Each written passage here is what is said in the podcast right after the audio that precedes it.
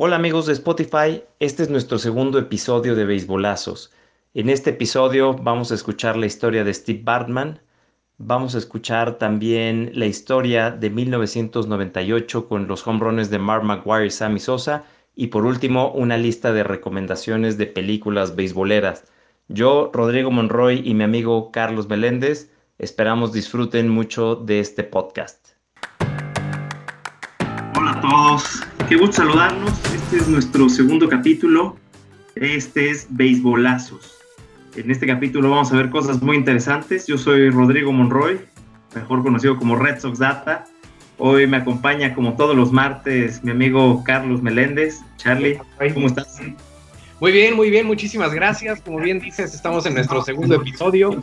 Eh, ya pasamos por, por el debut, ya tuvimos problemas eh, técnicos, entonces bueno, esperemos que hoy nos, nos eh, vean hacia abajo los dioses del béisbol y nos echen la mano.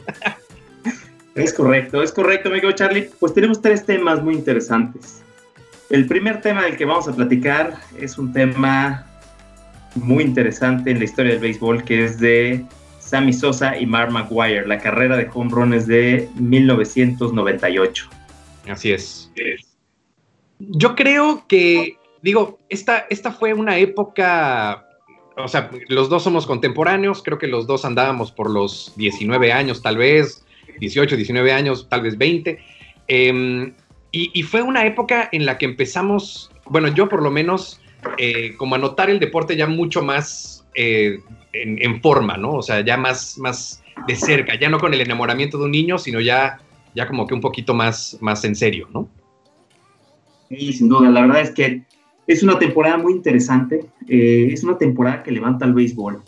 El béisbol había tenido la huelga de 1994, en la que, digo, ese año pintaba para ser un gran año, se apostaba que Ken Griffey Jr. pudiera romper la marca de los 61 home de Roger Maris de 1961.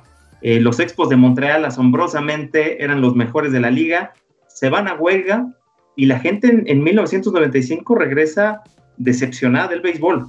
Y a cuentagotas además. A cuentagotas, correcto. En 1994 fueron dos tercios de temporada y llegaron 50 millones de espectadores a los estadios. En 1995, con temporada completa, llegaron los mismos 50 millones. La gente estaba dolida. Molesta. Era molesta.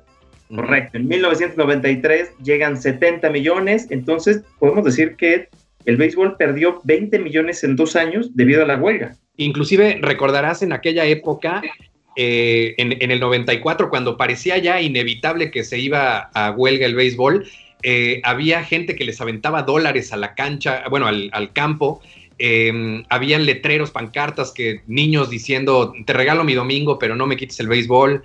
O sea, realmente que te hacían pensar, ¿no? Yo entiendo la postura de los jugadores porque querían una mayor tajada de, lo que se ganaba en aquel entonces y lo que se sigue ganando hoy en día, pero sí fue un, fue un bofetadón que se llevó el público, ¿no? Y que al final de cuentas, cuando estás trabajando como un, como un negocio, pues el que se va entre las patas es el fanático, ¿no? Correcto, correcto. Entonces, pues viene la temporada de 95, poca gente, pocos televidentes, 96 lo mismo, 97 lo mismo, y llega la mágica temporada de 98 que, yo diría que es la que levanta el béisbol en los años 90 y la impulsa hacia los siguientes años. Y es aquí donde viene esta historia de Mark McGuire y de Sammy Sosa. Por supuesto.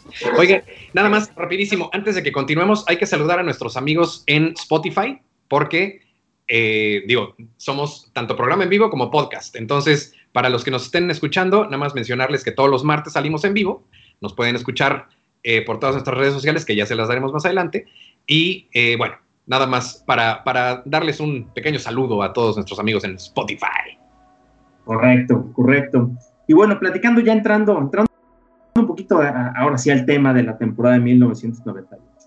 Arranca la temporada de 98 y empieza esta competencia de home runs, pero no empieza con Sammy Sosa y empieza con Mark McGuire. Los dos que, empiezan a despuntar son Ken Griffey Jr. y Mark McGuire. Sammy Sosa, y un caballo negro, un caballo negro que algunos recordarán, algunos amigos mexicanos recordarán. No sé si recuerdas que Vini Castilla estuvo por ahí inmiscuido durante el, pues, el mes de abril, el mes de mayo, por ahí. Un, ratito anduvo ahí ah, eh, metido mi querido Vini. Que tuvo un buen arranque de año, correcto. Entonces empieza Mark McGuire, empieza Ken Griffey Jr., empieza muy fuerte la competencia, pierde gas, eh, Ken Griffey Jr., tiene un temporadón de 56 jonrones, pero se empiezan a emparejar Mark McGuire y Ken Griffey Jr. Leí un dato que me llamó mucho la atención. En 1998 los televidentes estuvieron 21% arriba de la mejor, de, la siguiente mejor temporada de béisbol en cuanto a televisión o en cuanto a, sí, a la televisión se refiere. 21% arriba. O sea, realmente explotó el tema del béisbol, la gente lo quería ver, era esta carrera de ver los juegos de, los Cubs, de los Cardenales, a ver quién iba a ganar. Y pues bueno, la historia cuenta que empiezan a competir y eh, llega pues, un momento en el que pues se veía que, que, sí se rompía la marca de Maris.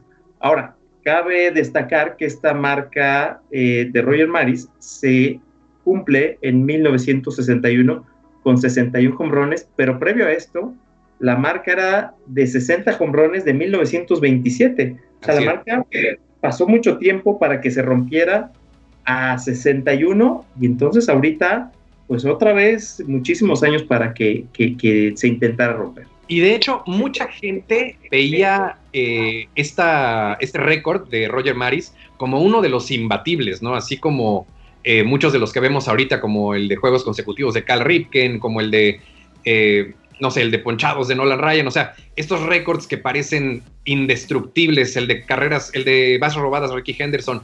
Em, ese, este récord en 1998 parecía, o por lo menos era uno de los que todo mundo veía como indestructible. Ahora, lo que empieza a cambiar es que tanto Griffey como Maguire tienen temporadas extraordinarias el año anterior.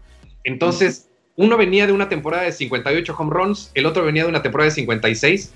Entonces, como que se estaban caldeando los ánimos y la gente estaba empezando a imaginarse la posibilidad de que alguno de los dos lo rompiera. Creo que mucho, creo que había estos dos eh, campamentos, unos que querían que Mark lo hiciera, otros que querían que Griffey lo hiciera, eh, pero definitivamente los dos eran estos ídolos, estos íconos de, ser maravillosos peloteros. Entonces como que fue una, una, comunión ahí de cosas eh, muy bonita, ¿no? Para arrancar la temporada de 98. Correcto. Entonces llega, te digo, esta competencia, estaban muy parejos Maguire es el primero que llega a 61 hombrones. Quiero, quiero compartirles algo que tengo aquí. Es esto. No sé si se alcanza a ver. Es justo el periódico, el Reforma de México. Cuando llega un poquito para atrás, amigo, para que, para que tu cámara lo logre captar bien. Ahí está, magnífico. Magnífico. Es cuando llega a 61 hombrones Mark Maguire. Lo más curioso de todo es que eh, viene una serie a principios de eh, septiembre entre los Cubs y los Cardinals. Así es.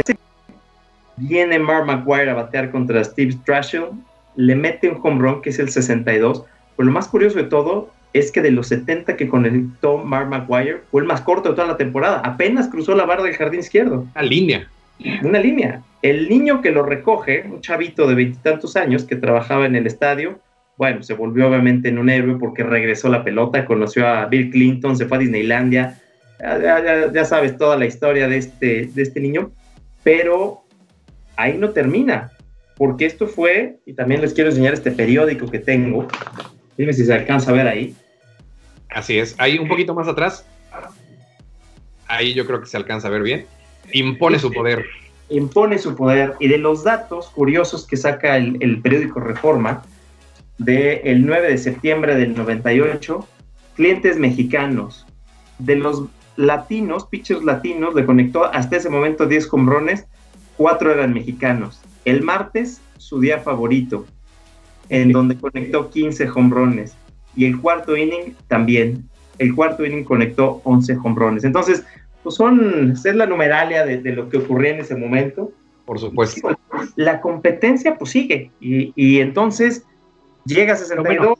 aquí, hay que hacer, aquí hay que hacer una pausa muy breve, porque creo que es importante mencionar un detalle. Primero, que la familia de Roger Maris estaba presente tanto en el partido en el que empata el récord como en el partido en el que rompe el récord. Y Mark Maguire tiene un detalle muy amable y muy eh, agradable con la familia Maris, que es que los vuelve parte del momento, ¿no? Se, acerca a la tribuna, abraza al hijo, abraza a, la familia completa, y creo que para ellos es un momento crucial, ¿no? Porque al final de cuentas, su papá que también había estado en una carrera en la que él no era el favorito, Roger Maris eh, no había sido el favorito en, romper el récord de, Babe Ruth, sino que realmente era, era Joe el que todo el mundo quería que lo hiciera, perdón, era Mickey Mantle el que todo el mundo quería que lo hiciera.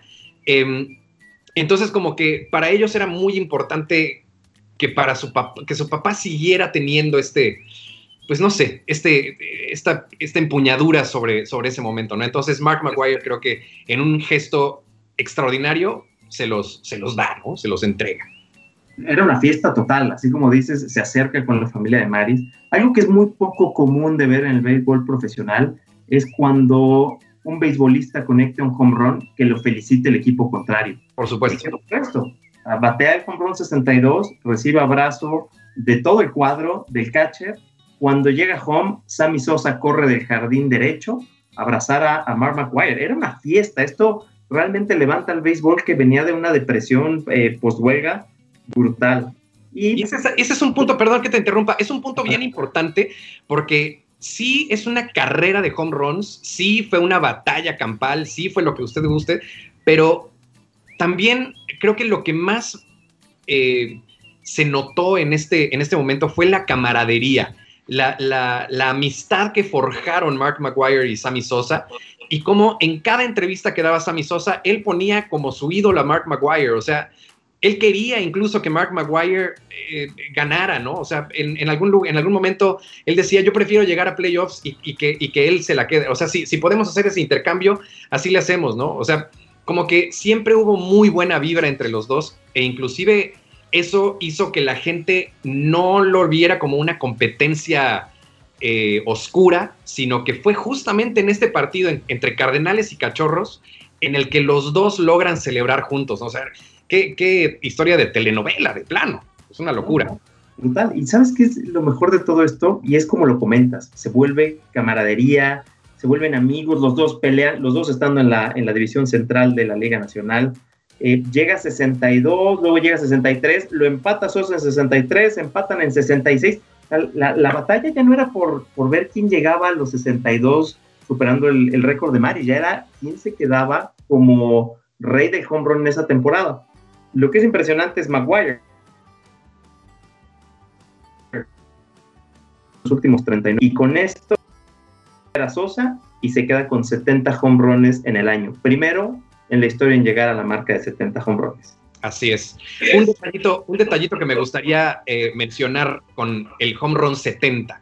El home run 70 viene en el último turno al bat de la temporada, literalmente. O sea, fue ese momento en el que 69 home runs, la gente está en la orilla de su butaca, ni siquiera están todos parados, están listos para ese último momento, esa última explosión de júbilo.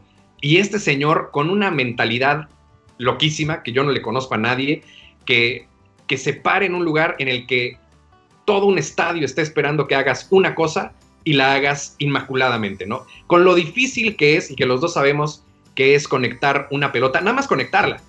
Ahora sácala del parque y sácala a volar eh, cientos de metros, ¿no? O sea, realmente una locura ese último home run. Oye, no sé si te acuerdas en Bush Stadium, el estadio de los Cardenales, en la parte superior de la grada, en el jardín izquierdo, estaba Big Macland, que eh, McDonald's patrocinaba esta zona que era donde caían los bombazos de, de Mark McGuire. Entonces, esto es un juego de palabras con la Big Mac y con McGuire. Entonces, no podía faltar la mercadotecnia en, la carrera de los home runs. Oye, ahora te voy a hacer una pregunta. Eh, esta tiene mucha jiribilla, tiene mucho truco. A ver, a ver. En la historia del béisbol, ocho veces se ha superado la marca de los 60 solamente un jugador tiene esta, solamente un jugador lo ha logrado tres veces, lo logró tres veces. ¿Sabes quién fue? Me parece que fue el señor Mark Maguire. No, no, no, no, ah. fue Sammy Sosa y lo más curioso de todo es que las tres veces que Sosa lo hizo, lo superó dos veces McGuire y una vez Barry Bonds. Wow, sí, qué locura. Entonces, luego pensamos en, el segundo lugar. El rey del home run, 762 home runs de por vida, 73 en una temporada, tiene los dos récords. Y cuando pensamos en home runs, no digo que no pensemos en Sammy, pero Sammy, si lo ves desde este punto de vista, que ha sido el único con más de tres temporadas con, con 60 o más home runs, es brutal, pero siempre estuvo a la sombra dos veces de Maguire y una de, de Barry Bonds. De verdad, gigantes. Sí, no, no, brutal. Y la temporada en la que se queda corto contra Maguire, una fue la del 98 con 70 hombrones y la de Bonds de 2001 con 73 hombrones. O sea, eran temporadas que eran una locura. Ahora, vemos, digo, nada más para cerrar los números, te, te cuento quiénes eran los, los otros que, participan en esta selecta lista. Tres veces a Sosa, dos veces Mark McGuire, una sola vez Barry Bonds, aunque no lo creas, tiene el récord de 73, pero solo una vez pasó de 60 y llegó a 73. El otro que tiene más de 60, Roger Maris con 61 y Babe Ruth con 60. Esa es la selecta lista de 60 más home en un año. Con, con relación a, lo que mencionabas de Barry Bonds, eso te habla de la constancia de, Barry Bonds a lo largo de su carrera, que no necesitó de tres o cuatro temporadas de explosión, sino que fue una constancia absoluta eh, de pegar home runs a lo largo de toda su carrera, ¿no? Entonces sí, llama la atención eso de, Barry Bonds. Correcto. Y ahora, si hablamos de constancia, él tuvo una temporada de 73 home runs. El que le sigue en home runs de por vida es Hank Aaron con 755. Hank Aaron nunca llegó a 60 hombrones y tiene 755. Entonces hablamos de la constancia también de Hank Aaron durante los años. Por supuesto. Ahora, hay otra cosa que mencionar de todo esto. De ocho temporadas, vemos seis que se acumulan entre 1998 y 2001 temporadas en las que se, conectaron con más de 60 compromisos. Correcto, correcto. sí, eh, en esas seis temporadas de ocho se acumulan del 98 a 2001. Y te decía, tres de Sosa, dos de Maguire, una de Bonds. Y ves estos tres jugadorazos, cero salones de la fama. ¿Por qué? Porque justo agarró la, la era de los esteroides a todo lo que daba y entonces por más veces que han salido en, la lista, pues ninguno de los tres va a entrar al Salón de la Fama, como lo platicábamos el capítulo pasado, pero bueno, nada más eh, es cosa de mencionarlo. Eh, pues fueron años de mucho show, de muchos home runs, de, de, que la gente se desvía por el béisbol, pero bueno, pues simplemente había demasiados esteroides de por medio y pues es lo que los está castigando y dejando fuera del Salón de la Fama. Y al final, eh, ya que tocamos en el, tema de los esteroides, que digo, ya lo dejaremos para profundizar en, otra ocasión, em, se tarda muchos años en confesar la culpabilidad eh, Mark Maguire y Sammy Sosa. De hecho, se hace toda una investigación, tienen que comparecer ante la Suprema Corte, o sea, se hace todo un relajo, porque bueno, al final de cuentas, pues es un fraude, ¿no? Y, en Estados Unidos, pues esas cosas no se toman a la ligera. Entonces, sí se, convierte en un, pues en un show igual, probablemente similar al que se puso en 98, solamente que unos, casi una década después, em, en la que, bueno, se oscurece y se, se entinta de alguna forma, se, se, pierde de, cierta forma la, el brillo de ese momento tan extraordinario, ¿no? Porque al final de cuentas, pues queda eh, pues queda manchado, queda manchada la reputación de todos estos jugadores y queda manchado ese momento tan mágico que trajo a los espectadores de vuelta a los estadios, ¿no? Sí, sin duda, sin duda. Oye, eh, aquí Luis Simon nos escribe, Sammy Sosa ahora es más blanco que Mark McGuire. pues efectivamente, Sammy Sosa eh, de alguna forma se blanqueó, decidió blanquearse como Michael Jackson y, y sí, la verdad es que un poco extraño, pero, pero bueno, son gustos de, cada quien. Ahí sí que cada quien. Eh, Chowa nos, nos saluda. Hola, hola mi amor, ¿cómo estás? Em, digo, tenía que saludarla, mi Roy, perdón, tenía que saludarla. No, había, no había. Eh, sí, efectivamente. Bueno, eh, tenemos que pasar a nuestro siguiente tema, aunque obviamente nos daría para seguir platicando y mencionarles momento a momento de qué fue pasando durante esta temporada de 98, que fue realmente mágica y maravillosa. Eh, pero bueno, tenemos que pasar al siguiente tema. Y el siguiente tema viene a colación de los cachorros de Chicago. Y este tema es, en mi opinión, muy triste, la verdad. Em, vamos a, platicar a profundidad y te voy a preguntar a ti si crees que es eh, correcto o, incorrecta, la, si fue correcta o, incorrecta la manera en la que se trató este personaje. Es el señor Steve Bartman, eh, que sale del anonimato a la infamia en 2003, justamente con eh, Sammy Sosa jugando los playoffs. Y platícanos brevemente qué es lo que pasa y qué nos lleva a, qué lleva al señor Bartman a salir del anonimato. Correcto, te cuento la historia. Los eh, Cubs de Chicago son uno de los equipos más longevos en la historia del béisbol. Fue del, del primer grupo en 1901 cuando arranca el béisbol. Ganan la Serie Mundial de 1907, ganan después la Serie Mundial de 1908 y de 1908 en adelante hasta 1945 pierden siete series mundiales consecutivas. Nada más. Nada más, nada más. Entonces, pues obviamente para un equipo tan legendario de una ciudad tan arraigada al, deporte, pues era un drama, era una cosa espantosa. Entonces, eh, voy a contar la historia de, de 1945. En el cuarto juego de la Serie Mundial contra los Tigres de Detroit, el señor William Sianis era eh, dueño de una cabra, lleva su cabra Morphe al estadio, una cabra, el animal. Sí, sí, sí. esto para que la, gente que no conoce la historia realmente no, no crea que es una metáfora, llevó una cabra. llega a pagar, llega con sus dos boletos, no lo dejan entrar y dice, oye, pero yo traigo dos boletos.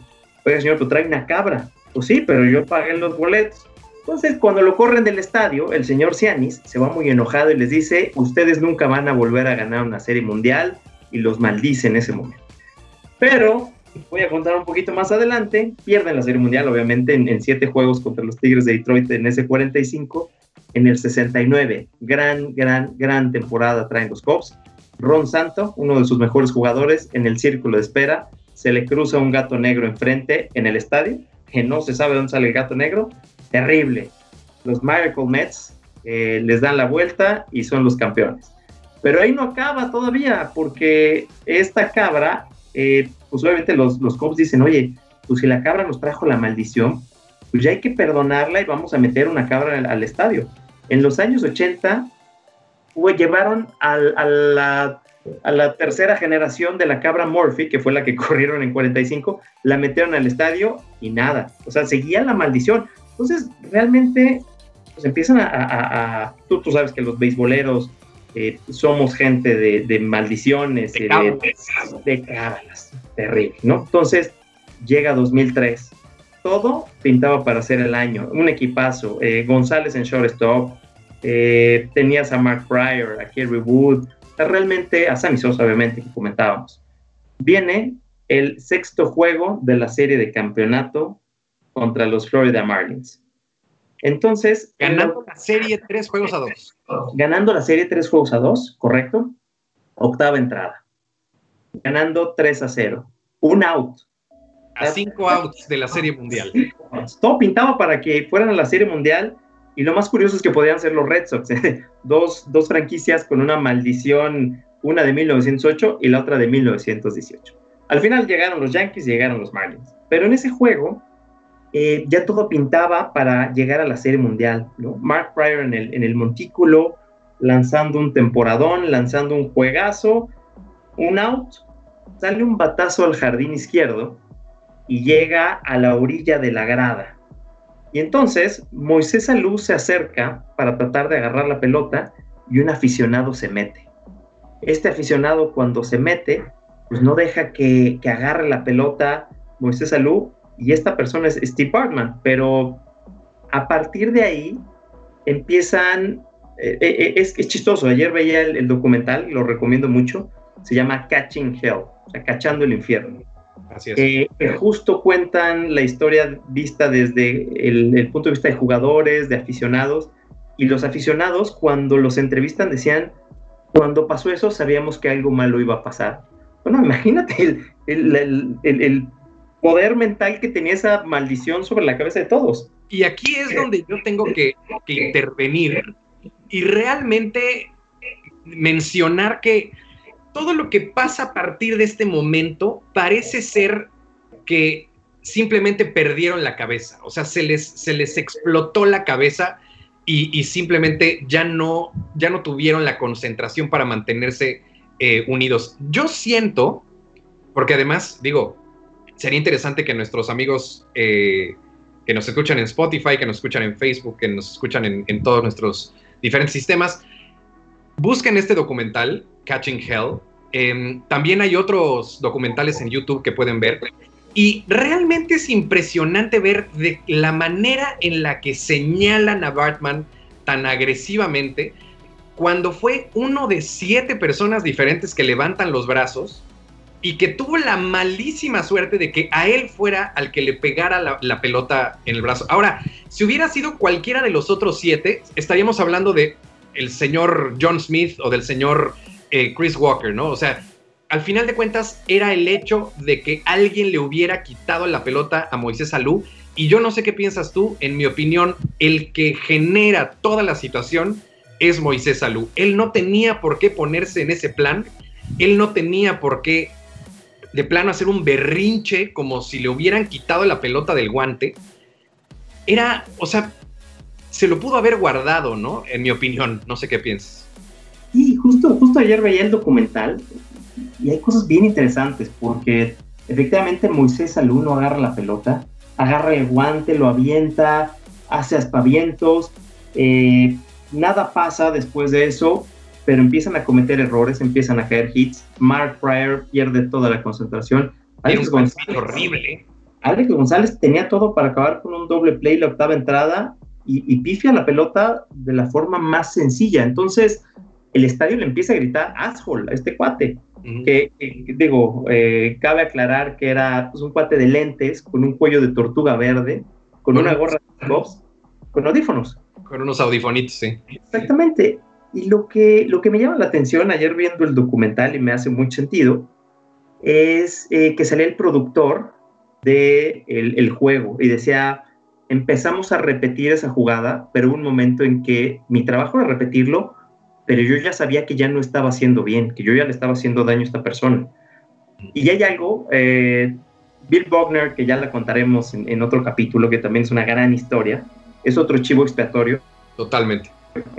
Cuando los Red Sox ganan la Serie Mundial, Bill Bogner un día lo invitan a Boston, se tarda mucho en regresar, y Bill Bogner en entrevista dice, es que yo no tengo que perdonar a los fans. Yo no, yo no perdono, o sea, no pasa nada, me hicieron la vida imposible yo tengo que perdonar a los medios.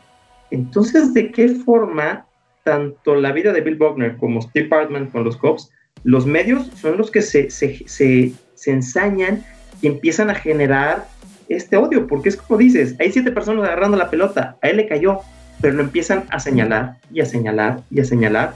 Este cuate salió del estadio escoltado, no durmió en su casa, amenazas de muerte.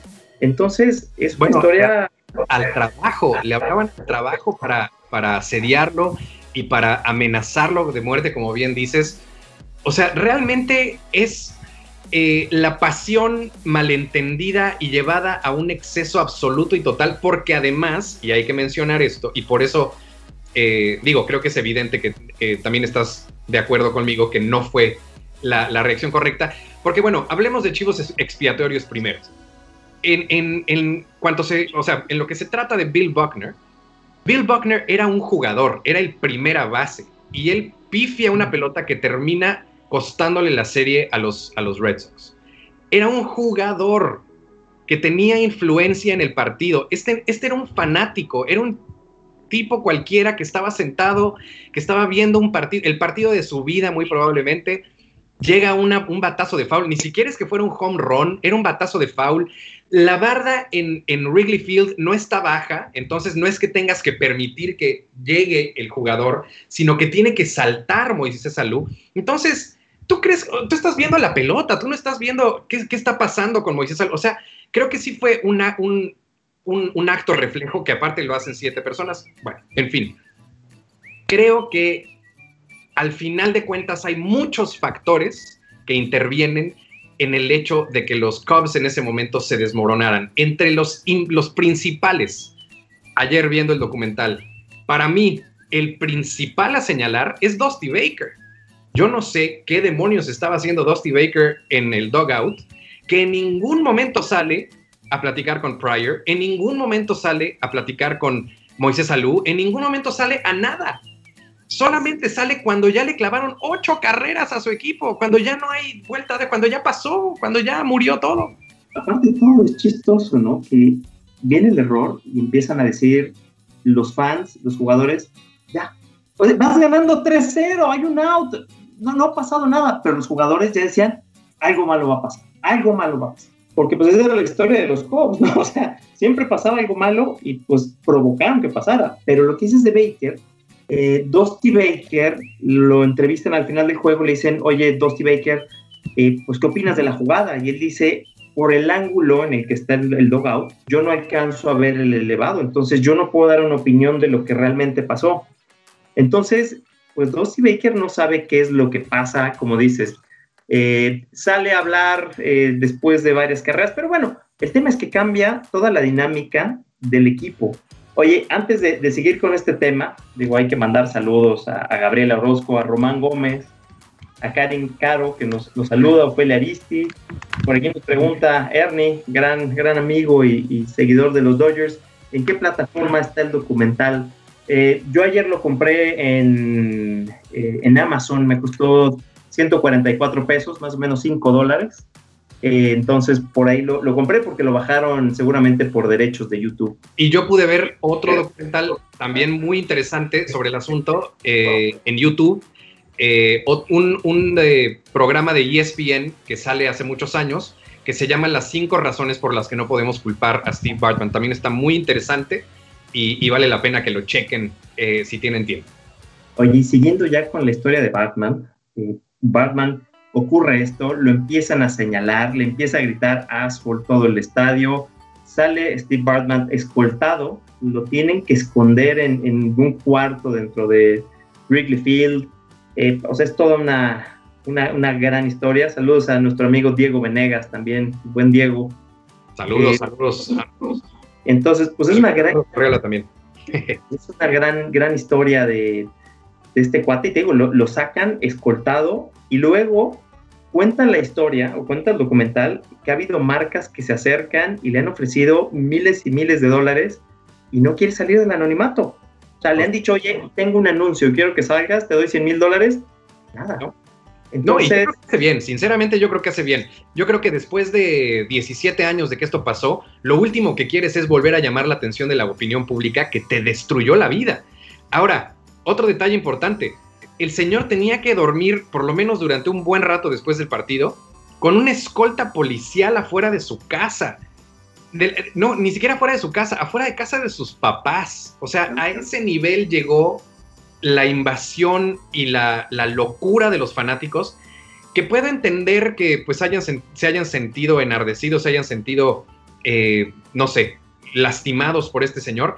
Pero bueno, si aparte de todo, si, si, queremos ver todavía una razón más por la cual Steve Bartman no puede ser culpado, es porque, así como decías hace ratito, estaban ganando 3 a 0 y se, y se desconectaron. Bueno, todavía quedaba un juego 7. Y ese juego 7 lo iban ganando. Entonces todavía tuvieron otra oportunidad y la volvieron a, a regar, ¿no? O sea, realmente voltearte después de un juego 7 que vuelves a, fallar tú como equipo y señalar nuevamente al cuate que te regó el tepache en, en el juego 6, a mí en lo personal me parece inclusive cobarde. Eh, nos pregunta Mauricio Asensio eh, que él dice que sí es culpa de Steve porque él siente que invade mucho el terreno.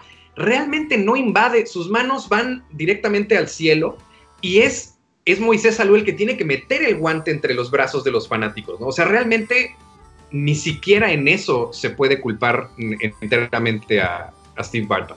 Aparte es que pasa con, eh, con esta jugada en Chicago, cuando empiezas a escuchar a la gente que está alrededor de él, ellos decían, la pelota me iba a caer a mí, pero jala tanto el aire la pelota que la pelota realmente iba a la grada, la pelota la regresa y pues fíjate que estás ahí parado, pues le cae a Batman. Y algo que también eh, cuenta el, documental es que Batman trae los audífonos. Entonces al traer Batman los audífonos trae un delay, trae un retraso de transmisión.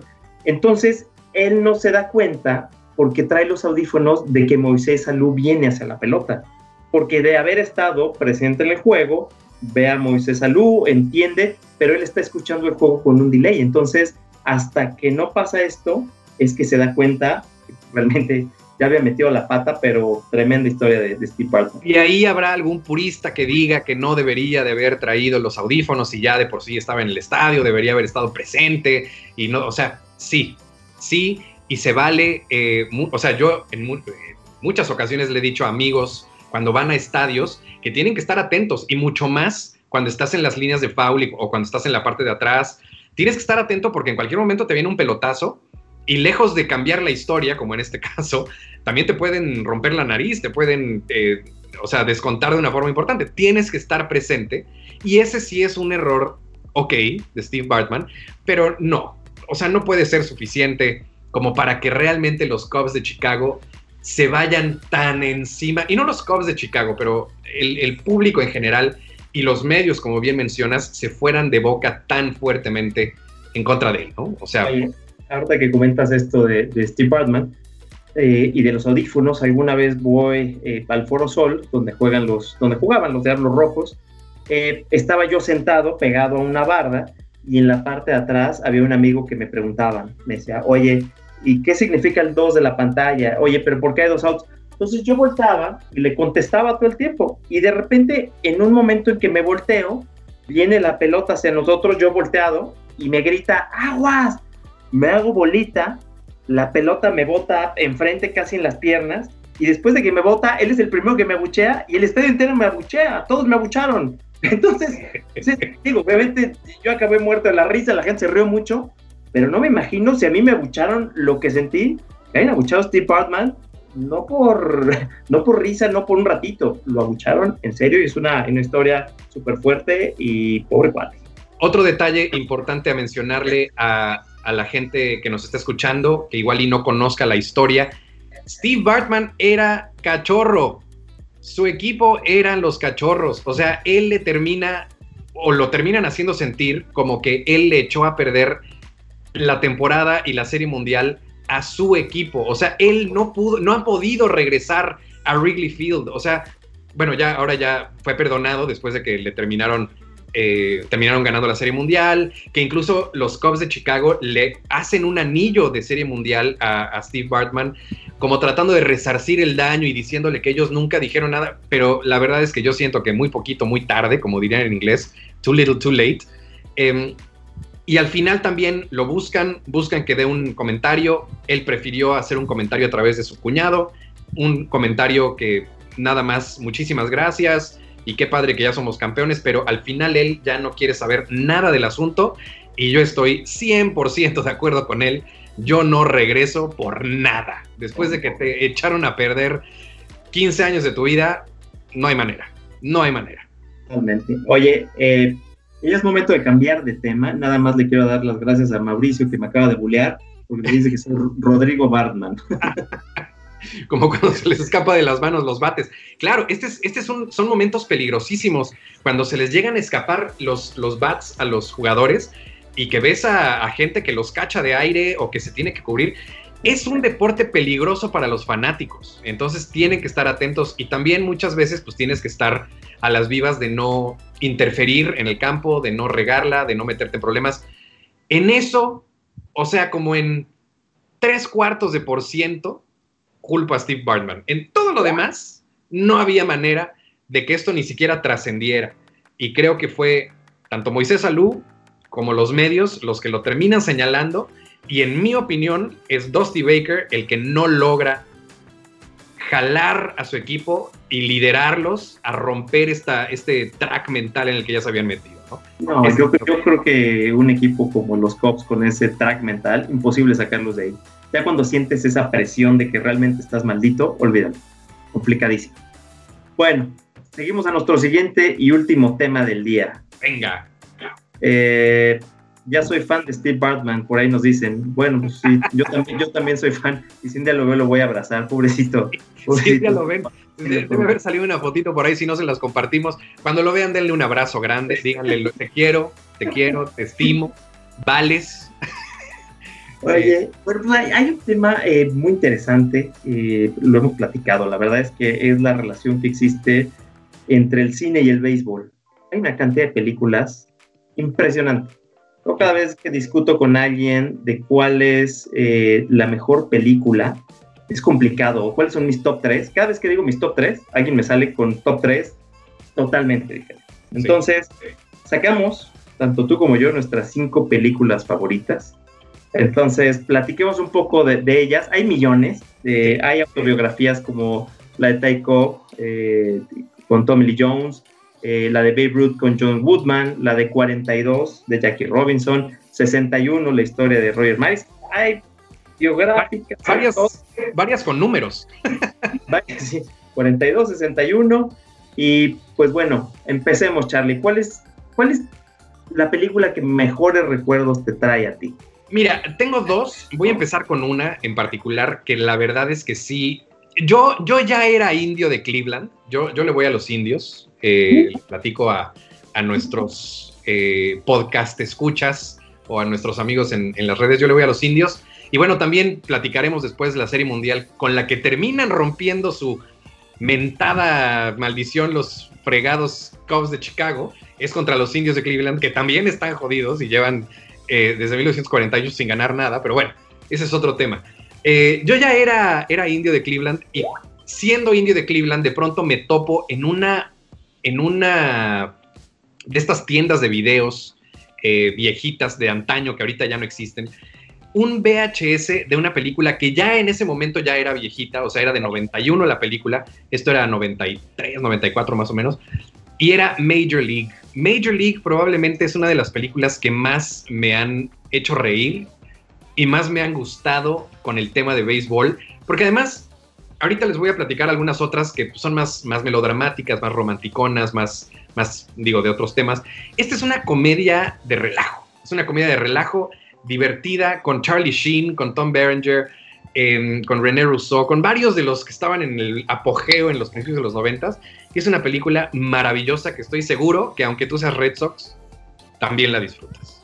Sí, pero digo, cabe, digo, contemos un poco de la película. Eh, la, gerencia o los dueños, para cambiar al equipo de ciudad, tienen que tener el peor equipo posible. Y le sale el tiro por la culata. Y ya no me acuerdo si son campeones, pero tienen un temporadón, pero con puro personaje de primero. reclutan a, presidiarios, reclutan a, bueno, a santeros, reclutan a toda clase de personajes extrañísimos y es una verdadera maravilla. Eh, esa, no, no te voy a decir que es mi película favorita de béisbol, pero sí es de las que más cariño le tengo, definitivamente. Échame tú la siguiente. Primero dicen que te bulé por el tema de irle a los, a los indios ya se me hace muy cruel. Creo que con llevar tantos años sin verlos ganar es suficiente. Entonces. Y aparte, quiero mencionar que, digo, si vamos a bulearnos, pues ya yo tengo que mencionar que a mí el, señor Red Sox Data me sigue debiendo unas cubas que nunca me pagó en una serie de campeonato en la que los indios eliminan a los Red Sox. Pero bueno, me vine a vivir a Cancún, me vine a vivir a Cancún y en, eso sí, yo sé que tuvo que ver con, el hecho de que no se hayan pagado esas, esas, eh, esas cubas, pero bueno, ya se, ya se pagarán porque yo sé que el Señor es de palabra. Obviamente, y, seguramente no te las he pagado porque fue justo la temporada en que dejaron fuera a los Red Sox cuando se retiró Big Papi. Así es, así es. Echando sal a la herida, dale. Pues ahí te va. De las películas que yo tengo, eh, no es mi favorita, pero creo que es mi obligación como fanático de los Red Sox mencionarla. Fever Pitch. Esta película con Jimmy Fallon, con Drew Barrymore, en la que Jimmy Fallon es un obsesionado con los Red Sox, conoce a Drew Barrymore, eh, empieza a, tener una relación con ella, pero se conocen cuando no es temporada de béisbol. Cuando arranca, ella se da cuenta que está enamorada de un monstruo de béisbol, que la lleva al estadio a todos los juegos y ella le dice, ¿y si faltamos a uno? No, imposible, yo no le puedo fallar al equipo. Entonces es una historia romántica, pero lo más curioso de todo esto es que se filma en 2004 justo año en que los Red Sox rompen la maldición, le ganan a los Cardenales de San Luis. Eh, los hermanos Farrell, que son los directores, dicen, oye, es que el final de la película es que una vez más vuelven a perder los Red Sox. ¿Qué pasa si ganan? Pues es que no, no, hay, no hay guion, no hay guion por si ganan. El tema es que ganan y eh, Drew Barrymore y Jimmy Fallon están en la celebración de los Red Sox cuando ganan en San Luis y salen, eh, al final de la película, ellos salen con el equipo. Entonces, son de esas curiosidades que, pasan. No es mi favorita, tengo que aceptarlo, es muy curiosa, eh, la he visto muchas veces, obviamente, pero no puede dejar de mencionarla como fanático de los Red Sox. Por supuesto. Yo recuerdo muy bien, me parece que es Peter Farrelly el que dice que, que dice, güey, estamos grabando esto, igual y volviendo a las, a las cábalas y volviendo a, estos rollos, dices, literalmente en su cabeza fue, si esto está funcionando, tenemos que seguir, igual y funciona, entonces les compran los, los boletos para que sigan al equipo durante la, la serie mundial y aparte es una serie mundial que barren, entonces eh, tenían que estar ahí porque están gana y gana y gana y gana y bueno, al final tuvieron el mejor final que les pudo haber escrito el destino, que bueno, no había manera, ¿no? De que alguien se lo creyera. Correcto. Padrísima película, a mí también me encanta. La número dos, la número dos que yo les voy a platicar es otra película de mi, de mi adolescencia, una película que me encanta, que la vi miles de veces, es A League of Their Own. Eh, un equipo muy especial le pusieron en español. Siento que le roban un poquito al título en inglés porque A League of Their Own implica que es una liga para ellas mismas, ¿no? Una liga propia, ¿no? Y básicamente trata justamente de eso. Estamos en la época de la Segunda Guerra Mundial, todos los jugadores se van a la Segunda Guerra Mundial a pelear y el país se queda sin béisbol, entonces los dueños de los equipos se les ocurre la brillante idea de traer a las mujeres a que cubran esta temporada y sin, saberlo, terminan arrancando lo que hoy conocemos como la, liga de béisbol eh, femenil. Que esa liga femenil después termina eh, terminando, ¿no? Pero sí como que abre el, camino para el béisbol femenil. Es una película maravillosa con Gina Davis, con Tom Hanks, con Madonna, con Lori Petty y con, bueno, con varios, varios más también de esa época de los noventas. Es fabulosa, me imagino que también eh, te gustará. Correcto, correcto, es una gran película. Aquí Ernie nos dice, Fury Pitch está basada en un libro en donde es el fanatismo de fútbol del Arsenal. Sí, efectivamente viene del, viene del, libro. Y ese libro a mí no me gusta porque Nick Hornby lo escribe sobre el Arsenal que le termina ganando a Liverpool, a mi Liverpool. Entonces, no, no lo disfruto, pero, pero sí, muy bien por ellos, muy bien por los Gunners. Ahí va mi segunda película. Esta película se llama Little Big League. No es, tan, comercial y no es tan conocida, es de 1994. Es de un niño que su abuelo es dueño de los Twins de Minnesota. El abuelo muere y le hereda el equipo, pero le hereda el equipo, el estadio, las broncas, todo, y el niño tendrá 12 años. Entonces el niño llega y dice, pues soy el dueño, se lleva mal con el manager, corre el manager, digamos que el centro de esta película es que a pesar de que el béisbol es eh, un negociazo y hay dinero y hay intereses, no deja de ser un juego. Entonces es una chulada ver eh, cómo, cómo se enfoca en, transmitir esto y la verdad es que es una película que, en lo personal a mí me gusta muchísimo. Es padrísima, es padrísima. Ahorita que la mencionas la tengo que volver a ver, no sé dónde la voy a encontrar, pero la tengo que volver a ver. Creo que la vi un par de veces cuando estaba chamaco, la, la disfruté muchísimo y sí, ya me, la antojaste. me la antojaste mucho. Mi tercera película, eh, llegamos a uno de los actores que más películas representativas del béisbol tiene, eh, por lo menos tres, por lo menos tres películas de béisbol y un par más de otros deportes, y es eh, Kevin Costner. Kevin Costner hace For Love of the Game. For Love of the Game es esta película, ahora sí, spoiler alert, muy importante, les digo que si no quieren saber de qué trata esta película, sí, eh, muten ahorita un segundito, trata básicamente de lo que es un juego perfecto, ¿no? Entonces, estamos viendo cómo eh, el pitcher, un pitcher obviamente inventado, eh, Billy Chappell, empieza a tirar un juego perfecto en Yankee Stadium y a la par estamos viendo recortes de su vida y, y bueno, cómo básicamente durante ocho entradas él está tan inmerso en sus recuerdos que ni cuenta se da que está pichando un juego perfecto. Es una verdadera joya de película. más entrando ya al, género de la, del drama romántico, pero a mí en lo personal me gusta muchísimo. Creo que platica mucho de lo que es la cultura del béisbol, la forma de, llevarlo profesionalmente. Y, Kevin Costner y, Kelly Preston me parecen una, una muy buena pareja en pantalla. antes de que la gente diga, wow, quiero un juego perfecto, es un dramón. Este güey se corta la mano antes y, y, entonces llega la novena entrada y le dicen, ¿estás listo? Y él no se ha dado cuenta que ha llegado a la novena entrada con un juego perfecto. Y un drama. Y sí, Kevin Costner es como el Damián Bichir de las películas de béisbol. ¿no? O sea, aparece en todas. Eh, también es el que narra el documental Passport. Salió en esta, salió en, en muchas. Listo, va mi siguiente película. Esta película también es un clasicazo. The Rookie of the Year. Ahorita que hablamos de los, de los Cops, es de un niño que eh, se resbala con una pelota se lastima el brazo y agarra superpoderes en el brazo. Henry, nadie sabe decir el apellido, ni siquiera en la película. Henry Rottenheimer. Más o menos. Entonces, él, pues de repente llega un home run a unos cops que jugaban terrible. Está en el jardín, agarra la pelota, la regresa y lanza una recta de jardín a cacha.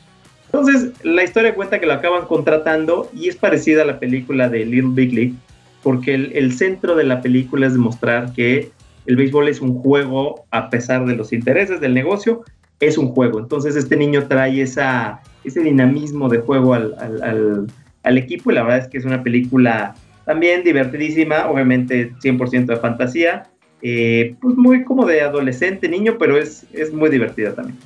Buenísima, buenísima. Esta película recuerdo haberla visto en un campamento de verano con, un chorro de cuates y bueno, la, la disfrutamos muchísimo. Es otra que también tengo ganas de volver a ver porque hace años que no la veo. Un peliculón, se la recomiendo mucho. Y más si tienen chavos de unos 10, 11 años, es una película eh, maravillosa. Mi película 4, vamos a seguir con el tema fantástico. Y vamos a seguir con el señor Kevin Bichir, como ya lo, eh, como ya lo bautizaron. El, señor Kevin Bichir, eh, Kevin Costner. Field of Dreams. Field of Dreams es probablemente una de las películas más representativas del béisbol. Es una película que habla mucho de esta cultura romántica que hay alrededor del, deporte eh, en, Estados Unidos. Es un deporte campirano, es un deporte eh, que se juega, bueno, desde 1800 y pico. Y, es un deporte de, granjeros, es un deporte que, lo juegan pues gente de, de, todas las edades y con todos los diferentes físicos. Entonces, este personaje, que ahorita no recuerdo exactamente cómo se llama el personaje Kevin Costner, pero básicamente él tiene un, eh, está en Iowa y tiene un campo gigante, eh, un maizal gigante, y empieza a escuchar unas voces muy extrañas que le dicen que, que tiene que construirlo. Y entonces a través de un viaje ahí bastante esotérico y, bastante eh, loquillo, empieza a darse cuenta que tiene que construir un estadio de béisbol en su maizal. Se mete obviamente en toda clase de problemas con la familia, con los bancos, con todo mundo, pero al final es la frase célebre de build it and they will come, ¿no? Eh, y ellos vendrán. Y a lo que se refiere es a los fanáticos, a la gente que quiere nutrirse de ese romanticismo del béisbol. Entonces, a mí me fascina. Es una, gran, y porque aparte construye este estadio a la mitad del maizal y pone las torres de luz y la esposa le dice, güey, estás loco, estás, loco, nos vas a llevar a la quiebra, broncas con la esposa, de repente se lleva, se, roba un escritor, ¿te acuerdas? lo secuestra prácticamente. Se lo lleva a Fenway Park y le dice, no te conozco, pero ¿qué quieres? Es una, una gran película. Y bueno, tiene, tiene ahí unos twists al final que se los dejamos es una película maravillosa, sí, eh, se puede echar la lágrima si te agarras mal parado, entonces se la recomiendo, se la recomiendo mucho. Listo, ahí va la siguiente mía, es mi cuarta, es Moneyball. Ahora, cuando hablamos de Moneyball, estamos hablando de una película nominada al Oscar, en la que está Brad Pitt, en la que tiene gran producción, pero viene de un libro, que este libro viene, eh, es de Mike Lewis y habla de los Atléticos de Oakland en donde eh, realmente él construye equipos muy al estilo Billy Bean, que es el actual gerente general de los Atléticos de Oakland, por, eh, por ciertas métricas que no son las comunes, que es el, porcentaje de envasado. ¿eh? Entonces, él lo empieza a construir de esa forma y bueno, pues Billy Bean se la juega, eh, él empieza a tener una, temporada terrible y acaba eh, teniendo el récord de más juegos ganados de forma consecutiva, arriba de 20, llegan a playoffs.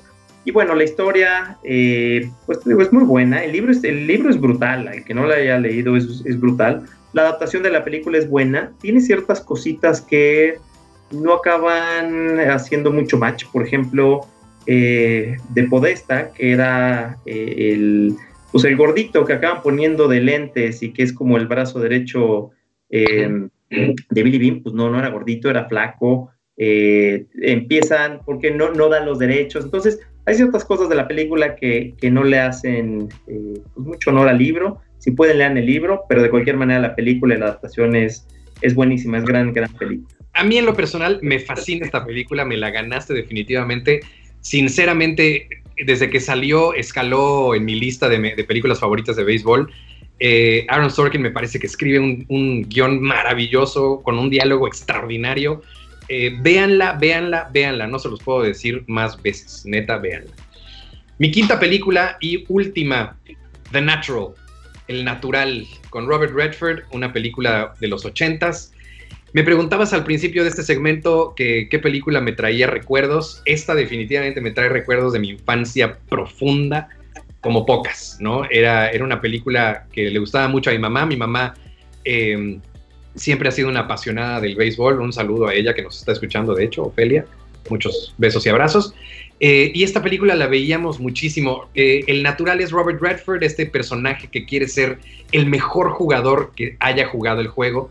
Em, y realmente prefiero ni siquiera decirles demasiado de ella. Eh, es un equipo hechizo, ¿no? ¿no? No habla de equipos formales de las grandes ligas. pero realmente si tienen oportunidad, véanla. Es, un, es una excelente, excelente película. Es gran película. Listo, va mi quinta película y con esto cerramos porque se nos viene el tiempo encima. Mi quinta película es The Fan. Es una película de 1996 de Robert De Niro y Wesley Snipes.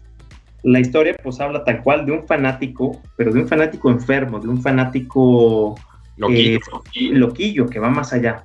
Wesley Snipes es cambiado de Atlanta a San Francisco y Robert De Niro es ese fanático que no se pierde ningún juego, que, eh, eh, pero hay un momento en que empieza a acosar a Wesley Snipes porque lo empieza a, seguir, a ver en su casa. Eh, algo que cuenta la historia es que llega Wesley Snipes a jugar en San Francisco y le empieza a ir mal. Entonces dice, es que no tengo el mi número, como Cábala, como todos los beisbolistas. Él usaba un número en Atlanta que no le habían dado en San Francisco. Para no ser el cuento largo, eh, Robert De Niro acaba matando al cuate que tiene el número y llega y le dice, ¿qué crees? Ya lo maté, ya puedes usar el número. Le dice, no, brother, no, no, no, no, no, no, no va por ahí. Entonces, bueno, es una película que acaba siendo un thriller, no voy a contar el, final, pero eh, es una película también muy buena de, de, un fanático pues, que va más allá de cualquier cosa. Así es, peliculón, recomendable. Se nos acabó el tiempo, Roy muchísimas gracias. Dame tus redes sociales rápidamente para que te sigan. Seguro. En Twitter es arroba redsox-data y es exactamente igual en Instagram, redsox-data. Perfecto, yo les paso rápidamente las del canal twitch.tv eh, guion hacia adelante eh, TV Mimo, eh, TV Mimo también en YouTube, los pueden, nos pueden seguir por ahí. Eh, y pueden seguir todo lo que sale en el canal. A mí me pueden seguir en uh, Carlos M. Aristi en Instagram o en Carlos Meléndez Writer en Facebook. Muchísimas gracias, Roy. Muchísimas gracias a todos. Muchísimas gracias a todos los que nos escuchan en Spotify, los que nos vieron en Facebook, eh, los que nos vieron en Twitch. Mil gracias. Padrísimos temas. Ya traeremos nuevos para la semana que entra.